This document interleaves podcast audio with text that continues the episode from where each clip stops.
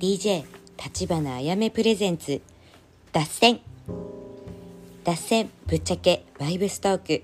その時の気分でお届けする極ゆる番組。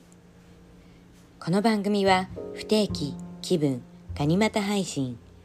その時のタイミングが合わなければ出会わない番組となっております。あなたのお好きなタイミングで片手にあったかいお茶と軽めのせんべいをご用意してぐだぐだ聞いてくださいね。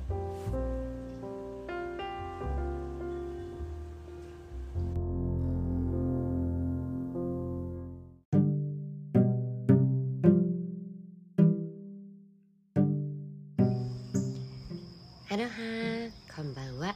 ハワイ島から立花あやめです。皆さんどうお過ごしですか？なんかあのあれですね。全体的に私も含め私の周りの服人も含めあの結構デカめな試練来てましたよね。なんかあのなんだろう。その人、まあ、自分たちが自立できるようにあえてなんか来た来てる試練みたいのってあるじゃないですか。あれが来てましたよねだからなんか落ち着いた今数日前を考えてみるとね結構あのアップアップしてたなって思います。あてかそろそろ新月じゃん。そろそろ新月ですね。新月に向けてあの断捨離済んでますか？本当は満月の日に断捨離するのが一番いいんですけどで満月に断捨離して新月であのまた新しい目標を立てるっていうこのサイクルができてくるとすごいあの人生軽くなりますよ。うん。特特に断捨離はやっぱおすすめです。あの物を整える物を整理することによって自分の脳内も整理されるのでうん。まずはやっぱ掃除ですね。ってことで昨日はめっちゃ掃除頑張りました。はいなんだっけななんか喋ろうとしてたのに。いつも忘れちゃいますね。今日は今朝日を見ながらこれを撮ってます。今朝の6時13分。そろそろ鳥たちが起き出す頃ですかね。そうそう。あれですよあのキラメア火山噴火してであの結構大きめに噴火してるからまたハワイとね活気が出てきてます。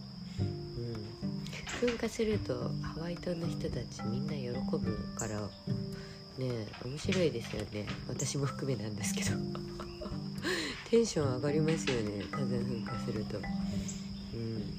なんか火山噴火したっていうワードも好きだけどあのマグマの中のドロドロの赤いキラキラなそう。まあ言ったら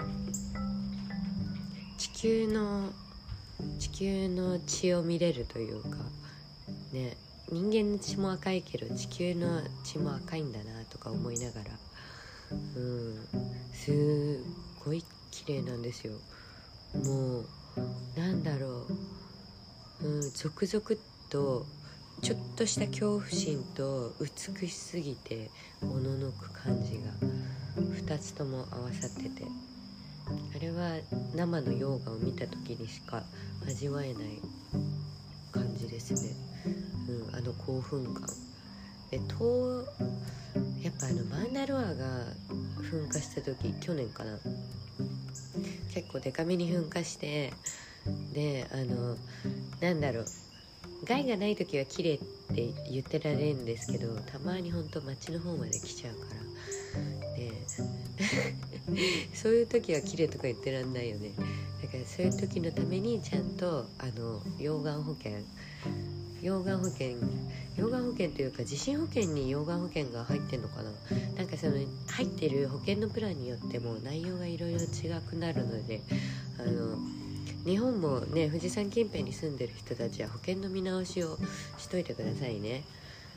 あのそれもなぜかというとその日本の地震保険が何に対応してるかわからないのでであの数日前ですよ。数日前に昔ここに住んでたゲストさんが何年ぶりだ？30年ぶり？とかにあでも以前もあの行こう行こうとは違う目の前までは来たっつってたな家の前。あの1900 60年代にこのヒルトップのお家に住んでたあの昔の大家さんが家を見に来たんですよ。で彼は今あのコスタリカの方に移住してでそっちの方でまた新築開拓してるんですけどなんかすごかったなやっぱなんていうかおとぎ話の世界に住んでるんだなっていうのを 改めて感じたんですけどその彼がわざわざこの家に来てくれた来てくれた来てくれてまあ泊まってくれたんですよ。大体何泊かな？4泊くらいかな？4泊くらい泊まってくれて普通のゲストさんとして。で彼が帰る2日前くらいかな？にあの下のガレージバーで朝ボケーっとなんかしてたらそしたらあのゲストさんが来てそれであのアルバムをお貸ししてたんですよ。なのでそのアルバムを返しに来てくれてでその時初めて結構深い話をしてそのゲストさんとあの白人の男性のおじいちゃんなんですけど大体70前後かな。70前後ででもすごい元気で昔すごいあの旅をしてきた人で。旅の話もめちゃくちゃ面白かったけど。うん。でも一番衝撃だったのがその1960年代にその彼がここに住んでた時にあの私たちの住んでるこのヒルトップのお家があの昔の溶岩が冷え固まったところにあの家が建ってるんですけどそれなんだろうまあ丘の名前がハライヒルっていうんですよ。で前もポッドキャストであの話したと思うんですけどこのハライヒルのお話、まあ、ざっくり言ったらハワイの神話で登場するスポットで。でここのハライヒルはもともと祭壇とかがあって平野だったって言われてたんですけど、まあ、その後その後この神話が語り継がれることがなくなってでいつの間にかどんどんお家が建てられちゃって今だともう住宅地なんですけどでもまあここのそのあの丘の上丘って呼んでたけど火山の上だね今思うと。でそれもなぜかというと初めここの土地の歴史をあの調べるにあたってもう AI 出てるじゃないですか。なので AI に全部質問したんですけどあの口で伝承されてる伝説とかってインターネットに載ってないのであの AI でさえも情報がよく分かってないんですよ。だから AI が全てっていうのはあのまだ先の話で。まだ彼らもあの勉強中だから人間世界のことを暗記してねそれをつなぎ合わせて。そうそう。まあそんなこんなで AI で調べた時はこのハライヒルは丘って出てきたんですよ。あの質問ちゃんとしたんですよ。そのあのチャット GP 使ってるんですけどそのチャット GP にここの丘はもともと何だったのかっていうあの話を聞いたらそしたら「ここは丘です」ってはっきり言われて。で溶岩ではないですかって聞いたらそしたら「丘です」って溶岩ではありませんって出てきて。でその時にまだそのおじいちゃんに出会ってないから「えー、なんだ?」って「えー、溶岩じゃなかったのショック」って思ってたんだけど。そう。でそのあのまあチャールズさんって言うんだけどそのおじいちゃんがねそのチャールズさんチャールズさんが来てであの彼曰く1960年代このあのヒルトップのお家の下クレーターになってるんですけどこのクレーターのあの左端まあ私たちの家を後ろ背中にしたらあの右下にクレーターが見えてこのクレーターの左側ですね。そうクレーターの左側。この辺からすごいあのスモークが立ってまあ溶岩噴火する前スモーク出てくるのでスモーク立ってであのヒロのここにスモークがみたいな。であの観光というか街ねみんなそのヒロでスモーク珍しいから見に来たくって。でここのヒルトップの上のこの駐車場がいつも56台のあの車が行ったり来たりしてみんなあのここのクレーターを見に来てたらしいんですよ。なのであの鹿山だと思ってたんですけど鹿山じゃなくてあの火山でしたね。でまあうんえっとカウマナ cave っていう洞窟が私たちの住んでるお家から約車で8分くらいかな。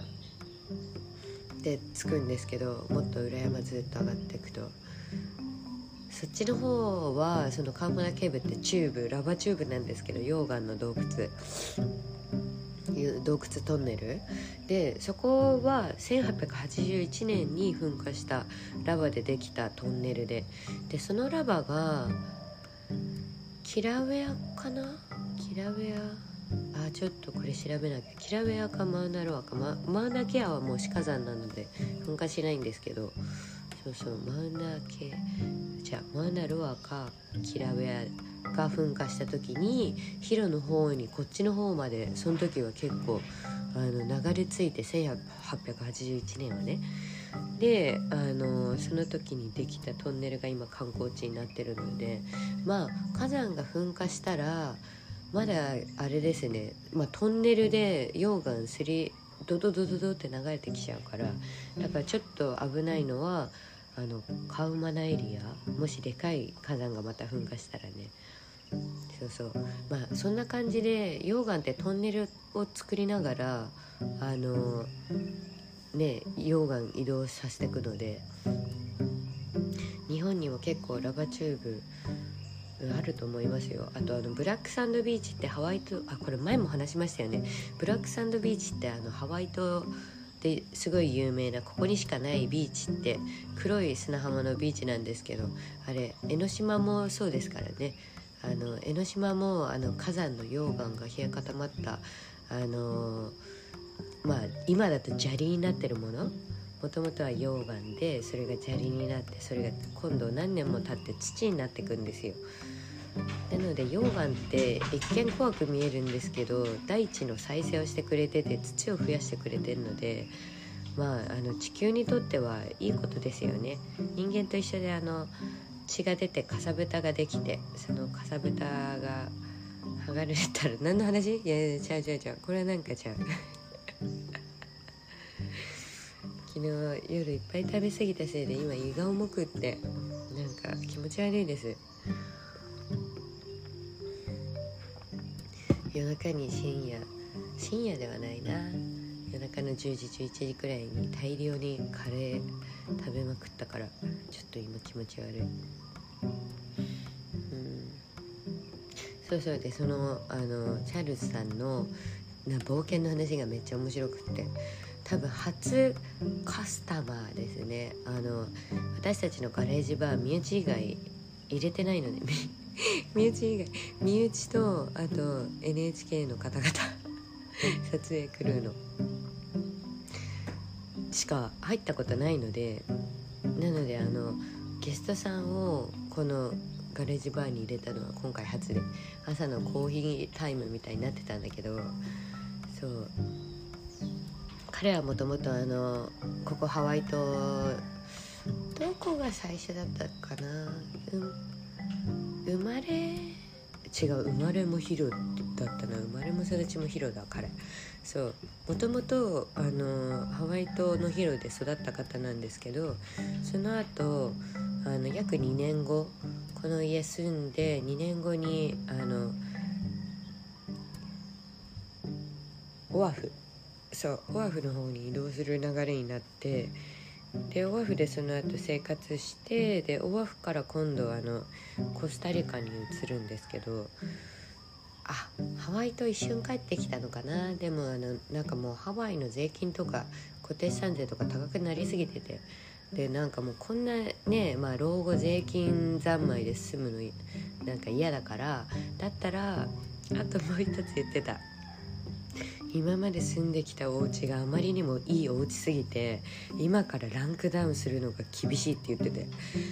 そう。まあここのヒルトップもかなりでかいお家なんですけど彼の家族が代々こういうでかいお家にしか住まない家族らしくってで彼もそのまあ夫あれですね年食ってからハワイハワイ島好きだったからまた移動してきたけどでももうあの前みたいなハワイ島じゃなくなってて。ね。でまあ何より物価が高いって言ってたね。何より物価高くなりすぎてたからだったらこんなランク下げてまでハワイ島で住,、ま、住むよりももうあのまあ未未開拓地。であの自然もあってご飯も優しくて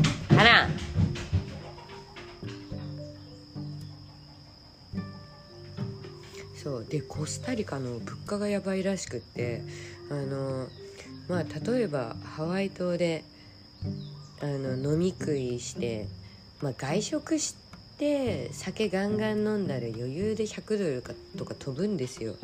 今のねハワイの相場って。うん。行くねガンガン飲んだら1人で。1人で100ドルとか。そうそうそう。まあそんぐらいするとするじゃないですか。でコスタリカ約1ヶ月のご飯代ですよ。いろいろ買ってまあこれは自炊パターンなんですけど。そのねあのチャールズさん曰く大体200ドルで1ヶ月生活できるらしいです。1ヶ月ってすごくないですか？1ヶ月約2万円以下ですよ、まあ、今の円とねドルを換算したら日本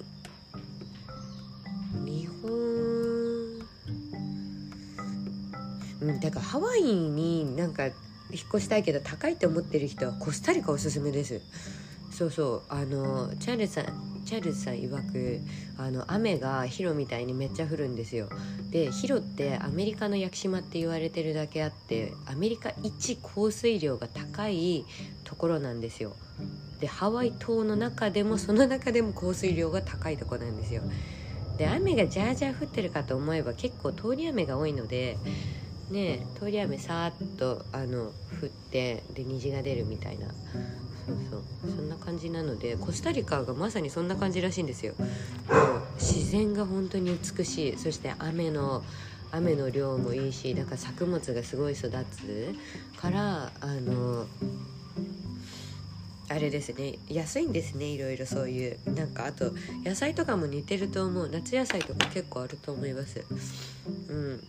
であとはあのチャールズさん曰くビーチもすごい綺麗なところいっぱいあるんだけど住むなら山の上にしなって言ってたなぜかというとあのビーチ側って一見ビーチにすぐすぐ行けるからいいんですけどあの標高が低いのでめちゃくちゃ暑くなるんですよ日中とか。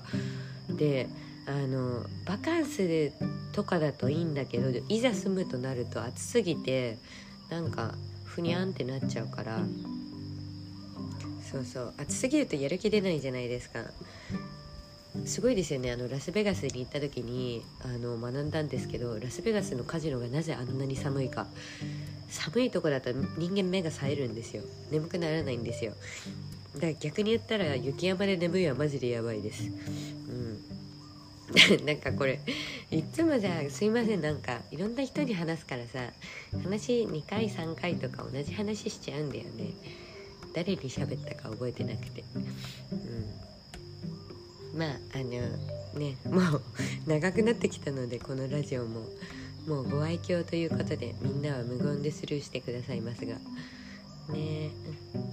であのー、そうビーチもすごい綺麗なんですけど下は暑いからあんまおすすめじゃなくて山の上になると標高が高くなるからどこでも基本クールダウンするんですよね。そうそうそう。だからあの住むなら山の上がいいよって言ってました。うん。ねでなんかその山山の上は山の上でも標高標高とかちゃんと見た方がよくって住むなら。あのあまりにも高い山の家だと今度あのめっちゃ寒いんですよ。めっちゃ寒いしあの雨よく降っちゃう。その山自体がやっぱパワースポットで雲を集める場所なのであの形的にね。なんかピラミッドとかもあのてかピラミッドがそのあの発電所だったっていう説面白いですよね。そのピラミッドのマテリアルを見たら発電所だった。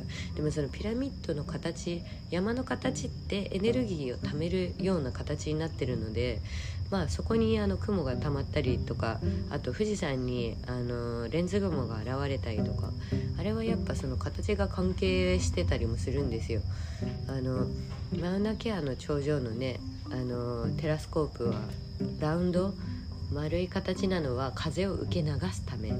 風を受け流したい時はラウンドの形が適あの適切なんですけどエネルギーを上に流したい時はあの三角ですね。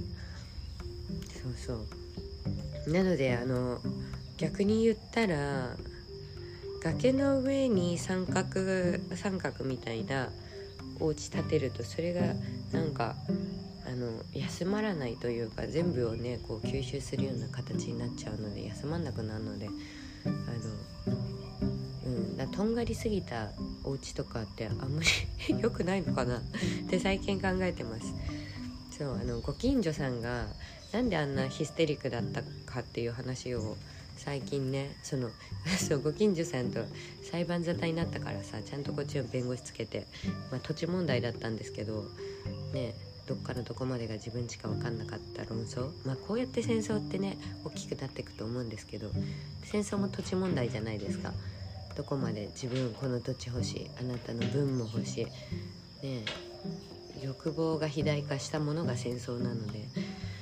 うん。であのー、その最近あのなあちゃんがうちに遊びに来てくれた時になあちゃんが最近あの風水学んでてであのそのネイバーのお家をちょっと考えてたらしいんですよ。でほんならそのあの、まあ、崖絶壁のそのヒルの丘の絶壁の上で家めっちゃ三角なんですよ。屋根が。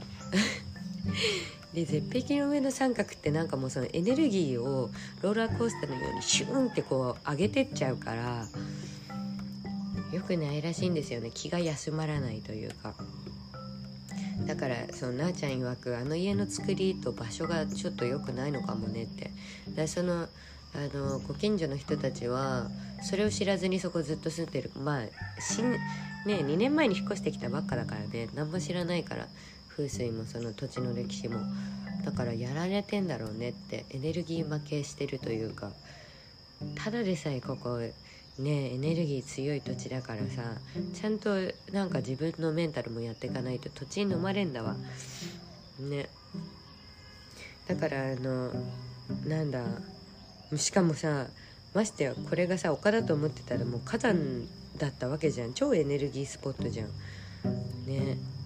しかもそのクレーターってまあ良くも悪くもネガティブなエネルギーも何でもこう渦を巻いちゃうような感じになるのでこのクレーターもねその火山のクレーターだからなんかエネルギー回してあげたいんですけどね。でもまあうちの土地じゃないから近所の人の土地なんだけど最近木を張り切り始めて売り出しに出そうとしてるんですよ。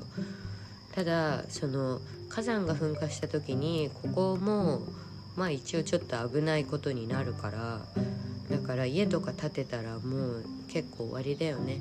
ってことで私が 私が考えてんのはあのスケートパーク作ったらいい感じにエネルギーも回れるしいいんじゃないかなって思います。このクレーターのあの使い道。そうそうそう。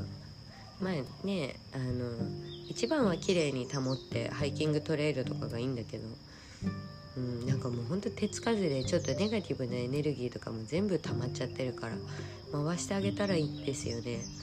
うん。いや一番はもうあのやっぱ スケートパーク。あの LA に住んでるあのアリーシャっているんですけどもうスケボーのプロプロプロで。そうそう。あの LA のベニスビーチのスケートパークガンガン日本人女性が回ってて。ねレペゼンジャパンなんですけどそんな彼女を見ながらスケートパークやなって思った。あのクレーターの良い使い道。でまあ火山噴火してもく、ね、スケート場だったらさ直せるじゃん。すぐ。セメントまた作り直して。でちょっとボコってなった形もそれもまたスケートパークのいいところになるからさ。デコボコとかね。そうそう。それをちょっと滑らかにトップコートだけして。まあそんなことを考えながら。わもう24分だ。なんかそのチャールズさんにいつも会ったら会ったらっていうかまあ2回だけなんだけどそう会った時に旅の話を聞いてたの。そしたら彼は結構そのサバイバル系の知識がすごいからアラスカ住んでたこともあったし、うん、だからそのクマへの対処法とかそのクマと出会った時にどうしたらいいかとかあの黒いクマと茶色いクマであの対応が変わるみたいで黒いクマちっちゃいクマ、まあ、日本でよく見るあのちっちゃいクマ黒いクマを見つけたらあの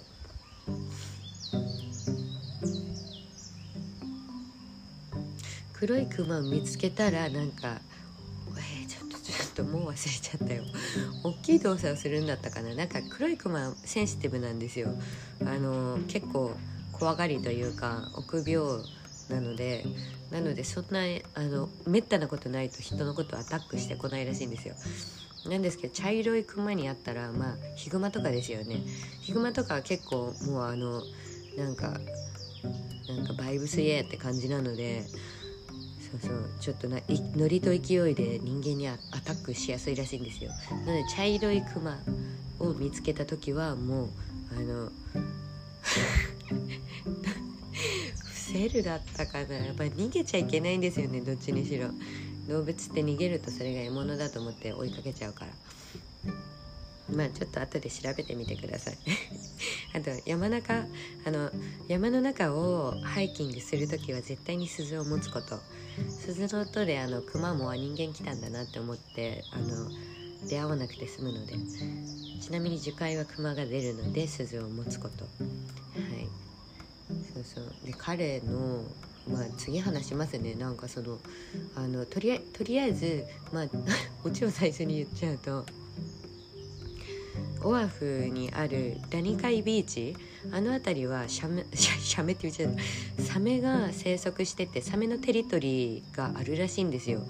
なのでその当時彼あのそのチャールズさんはラニカイビーチの近辺に住んでたんですよ。ほんとビーチの真隣みたいな。あちょっと話しちゃいますねもう。あので彼はそのラニカイビーチでいつもビーチに行って遊んでたんですけどあのその日あの子供たちだけでちょっと遠出しようぜって言ってあの隣の小島隣の小島まであのカヤカヤクじゃないな、えっと、サップそうそうそう。サップをこいでサーフボードとサップでね。あの23人34人かな？34人で行くんだったんだけどでもあのチャールズさんのお父さんが「ダメだって今日草むしりをしろ」お前は家で草むしりをしなきゃいけないんだ」って言われてチャールズさんは泣く泣く草むしりをしてみんなのそのクルーと一緒に遊びに行けなかったのね。でほんならなんかその子供たちあの離れ小島まで泳いでたらあのサメと遭遇しちゃって。でそのサメっていうのもあのホワイトシャークなんかちっちゃいちっちゃいサメ結構アタックするんですよ人間に。そうそう噛みついちゃうそうシャークアタックがよく起こるサメで。でサメにもいろんな種類があるのでジンベエザメとかだったらプランクトン食べるだけなので大丈夫なんですよ。あの人間にアタックしないんですよ。なんですけどあのサメにもいろんなね種類があでタイガーシャークは気をつけてくださいって言ってた。タイガーシャークはあの結構もう人食べちゃうやつでであのちょっとあれなんですけどお話がちょっとねあの怖い話になっちゃうんですけどあのその時タイガーシャークがそこに出現したらしいんですよラリカイビーチ。で子供たちそんなんも知らずに泳いでっちゃったからだからそのあの泳いでた一人の男の子の足をタイガーシャークが食べちゃったんですって。で食べちゃってわーってなっててでもあのもう沖まで帰るしかないってなって。であのサップサップにその食べられちゃった友達をもう乗せてで必死でパダボード漕いでったらタイガーシャークがジャンプしてその子を食べて持ってっちゃったらしいんですよ。でまあねそのお友達はお亡くなりになっちゃって。まあ上手の世界ですよね本当に。まあでもこれが本当というか。でラニカイビーチ今もうあの観光地みたいになって人めっちゃいるんですけどシャークアタックもいっぱいあるのであの辺は本当に気をつけてくださいとのことです。まあこれはねそこに住んでた人の言葉だから今の観光地のあの観光客の人たちはそういうの知らずにどんどん泳いでっちゃってシャークアタック食らうらしいから。あの辺はサメのテリトリーらしいです。だから浅瀬浅瀬とかで遊んでくださいね。あと子供は絶対に見とくこと。ねえ。でそのあのー、なんだっけな。そうそうそう。だからあの友達がお亡くなりになっちゃったんだけどその時に彼は親の言うこと聞いて草むしりをしてたから助かったんだって。もう彼も一緒に行く予定だったからその探検隊にね。だからあの草むしりをしてたから命が救われたって彼は話してくれました。だから親の言うことは聞くように草むしりは手伝うようにとのことです、うん、ね。でしかもそのサメについてなんですけどこれ最後。あのサメも犬と同じように自分たちのお家があってテリトリー縄張りがあるんですって。だから人間たちってそういうの知らずにズカズカ入ってって騒ぐじゃないですか。でそういうことをするとあの鳥が猫の餌めっちゃ食べてる。そういうことをするとサメも怒るのでサメも生き物なので。なので海に入る時は基本テリトリーがあるということを覚えておいてくださいとのことでした。だから言ったらさ自分家にさ知らない人がズカズカ土足で入ってきてギャーギャー騒がれたら居心地悪いじゃん。サメもそんな気分なんですって。でましてやその子供がいるお母さんザメとかは子供を守ったりするしあのまあ犬でもそうだけど自分家のテリトリー入ったら吠えるじゃん。ね吠えてまあひどい時は噛みつくじゃん。まさに同じことって言ってました。なのでその人にやられて嫌なことは動物にもしない。うん。ねサメも頭がいい生き物なので。ということで皆さん海の旅を考えている時は海の生き物のテリトリーも一緒に考えてあげてください。それでは皆さん 今日も変な夢見そうですがよく寝てくださいね。それではアロハマハローバイバイ。